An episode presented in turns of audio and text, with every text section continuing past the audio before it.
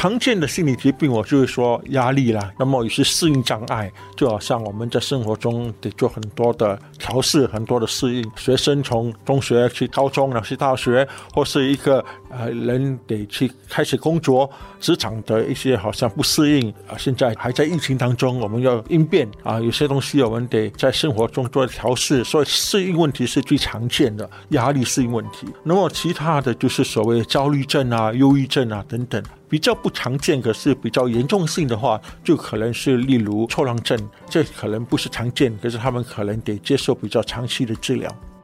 心理卫生学院高级顾问医生李青就解释了，医生需要一段时间对病人的观察，才能更好的诊断出病患的病症。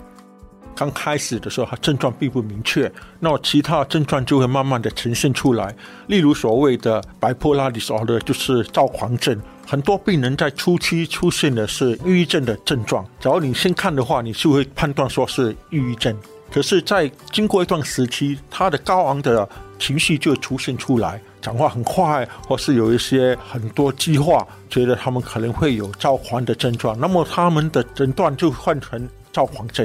经过几次所谓的门诊，有时候病人在初期看医生的时候，他们可能对心理医生还是有点点排斥，可能有一些内在的一些障碍啊，或是一些干扰不会讲出来，好像感情问题啊，或是有是一些性取向啊，或是有是一些性障碍等等。那么另外一点呢，有时候病人他们给的病史是单方面的，或是病人是女方的话，我跟她丈夫问，她丈夫会给我们另外一种不同的症状。那么有些病人把他症状不是那么的明显讲出来，可是她丈夫或者家人就可以把这方面给我们补充。那么我们做判断的时候就会比较更明确。生活加热点，有些人会倾向于寻找辅导员进行辅导，但是心理医生指出，在特定的情况下，还是有必要求医。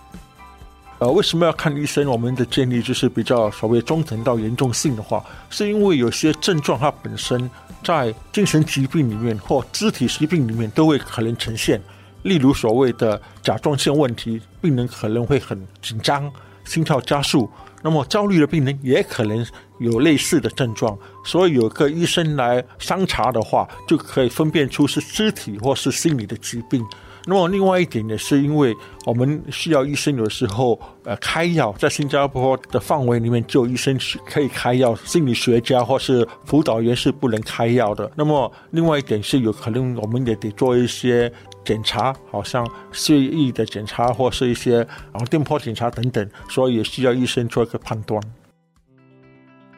过程中，如果需要服用药物以改善他们的症状，医生也必定和病患解释，帮助他们消除需要吃药的疑虑。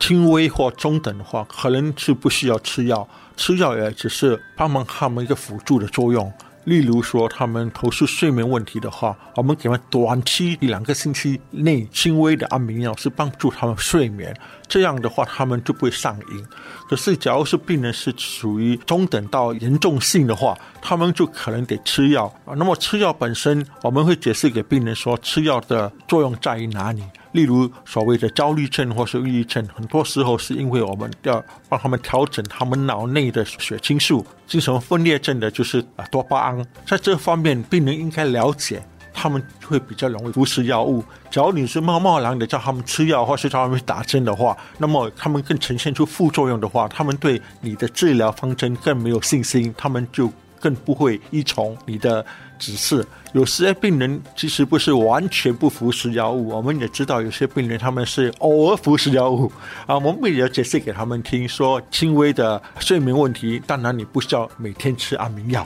啊，你只是在那当天可能需要吃，就好像我们有时候到外地的时候不习惯，我们可能得吃一粒安眠药帮忙好睡等等。可是假如我们说有。必要长期吃或吃一段时间的话，他们就不能说今天吃明天不吃，他们得按时吃。或是有些病人因为副作用的话，可能把他的剂量给减少，好像医生说吃一粒，他就自己本身换成吃半粒。那么过后他们觉得没有效，其实是因为剂量不足够的原因。除了需要按时吃药，患者也担心需要长期依靠药物。我们医生是会根据病人的情况而定，因为假如说是一个一次发病的话，通常我们说可能建议几个月的时间服食药物，那么我们也得对症下药。除了药之外，我们也得看其他的外在因素，例如工作方面啊、感情方面啊、经济方面，都给一些协助。假如是这样，病人好的话，他可能再也不需要吃药。可是，假如病人是好像二次发病的话，医生可能会建议说，可能得吃一到两年的时间，同时还是得解决所谓的一些外在的因素。可是，假如是发病多次、断断续续的话，那么病人可能得吃比较长一点的药。总的来说，就是因人而异。有时候病人听到。其他人说我吃药一辈子，他们就开始感到担心。其实每个人都不一样啊，有时候他可能只是吃一段时间就好，因为外来因素可能得到舒缓、得到解决的话，他们是不需要吃长期的药。这两天听了心理医生对心理和精神疾病的分享，明天听一位从精神分裂症中恢复的个案，他又是如何与这个病症拔河对抗？生活加热点。